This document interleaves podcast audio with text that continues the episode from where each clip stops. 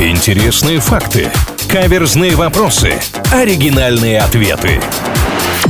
Непоправимые умники на правильном радио.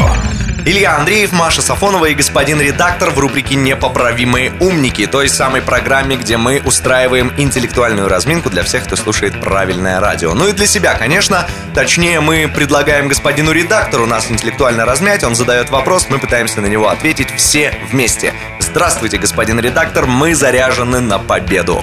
Илья и Маша, здравствуйте! Вы, как большие поклонники классики, наверняка легко ответите на мою загадку.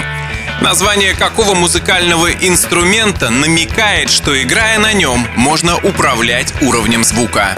Я уж думал, снова о литературе разговор пойдет. Частенько господин редактор про это спрашивает. Но музыка тоже хорошая тема. Я считаю, что правильный ответ барабан. Потому что там бара, и потом бан! Прям серьезный такой ударчик. У меня логика схожая, но я про балалайку подумала. Бал и лай, знаешь, можно регулировать таким образом уровень звука. Я в детстве играл в оркестре на тарелках. В названии ничего про это не говорится, но поверьте мне, там от тебя зависит очень многое, потому что прямо перед тобой сидят другие артисты, и можно так шарахнуть, что им становится некомфортно. Не нужно, но можно. Илья, слушай, ну у нас может сложиться отличный дуэт, потому что я в детстве играла на ложках, но уверена, что это тоже неверный ответ. Давай, вижу по глазам, что ты расшифровал эту загадку. Что ж там за ответ? Ну, честно говоря, если то, что я думаю, это верный ответ, то как-то даже по-детски все это будет звучать в данном случае. Фортепиано. Форте громко, пиано тихо. Вроде так учили в музыкальной школе. Господин редактор, правильно Илья ответил? Если да, то я присоединяюсь к вышесказанному. Если да, то моргните левым глазом, если нет, то правым.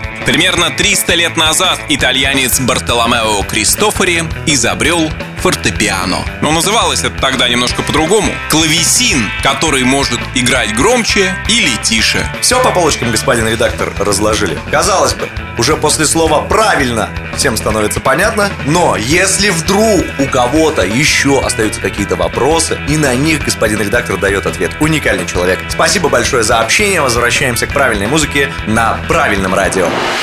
Непоправимые умники на правильном радио.